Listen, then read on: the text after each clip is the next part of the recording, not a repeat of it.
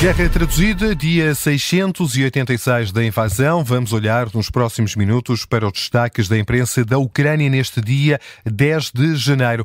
Está connosco o jornalista Rui Casanova. Rui, boa tarde. Boa tarde. E vamos começar com a visita surpresa de Volodymyr Zelensky à Lituânia. É o grande destaque dos jornais ucranianos desta quarta-feira. É, o presidente ucraniano voltou a sair de Kiev, está hoje em Vilnius, capital da Lituânia. Vai seguir também depois para Riga e Tallinn. Na rede social X, Zelensky dá conta conta destas viagens e escreve que Estónia, Letónia e Lituânia são amigos de confiança e principais parceiros da Ucrânia. Ora, como dizias, Miguel, a imprensa ucraniana dá bastante destaque a esta visita oficial de Zelensky ao estrangeiro, como é costume. O canal TSN tem esta notícia em manchete. O presidente ucraniano encontrou-se nas últimas horas com o presidente lituano e depois, depois fez um discurso numa praça no centro de Vilnius. Volodymyr Zelensky repete que vai chegar o dia em que a Rússia vai recuar e que a Ucrânia Ucrânia vai vencer esta batalha. Pelo meio, o presidente da Lituânia anunciou um novo pacote de ajuda para a Ucrânia no valor de 200 milhões de euros. Esta visita de Zelensky à Lituânia está também em destaque na imprensa russa. Já lá vamos no próximo episódio aqui da Guerra Traduzida.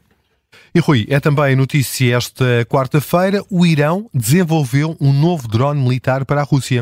É uma notícia avançada pela Sky News e que é aqui citada pelo jornal ucraniano Pravda. Chama-se Shahed 107. Foi descrito como um veículo aéreo não tripulado, ou seja, um drone explosivo e de reconhecimento. Terá um sistema de reconhecimento que transmite vídeos, o que vai permitir identificar alvos na frente de combate para outros drones ou armas atingirem. Isto de acordo com informações obtidas pela Sky News. Eh, estes novos drones já terão sido testados em conjunto com a Rússia numa base aérea no Irão. É uma notícia também destaque na imprensa ucraniana desta quarta-feira. A Rússia que lançou ataques contra nove regiões da Ucrânia nas últimas 24 horas.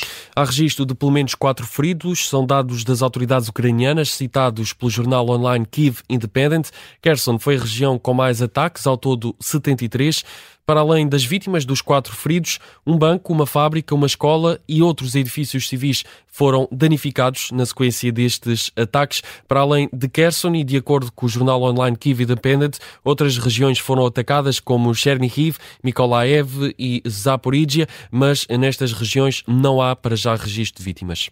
Na Ucrânia, Rui, e é com esta notícia que vamos eh, fechar esta edição de Guerra Traduzida, foi lançada uma plataforma que ajuda cidadãos russos a encontrar soldados desaparecidos ou capturados. Chama-se Eu Quero Encontrar. É um projeto que visa ajudar parentes de militares russos, familiares de militares. A notícia está em destaque no jornal RBK Ucrânia.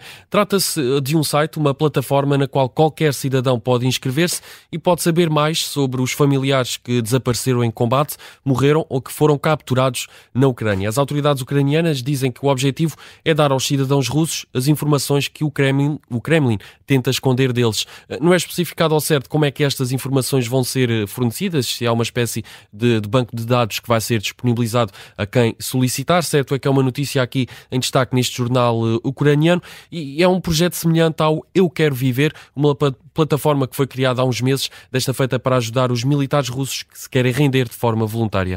A relação da tecnologia e da internet com a guerra no fecho deste episódio. Já a seguir, olhamos para a imprensa da Rússia.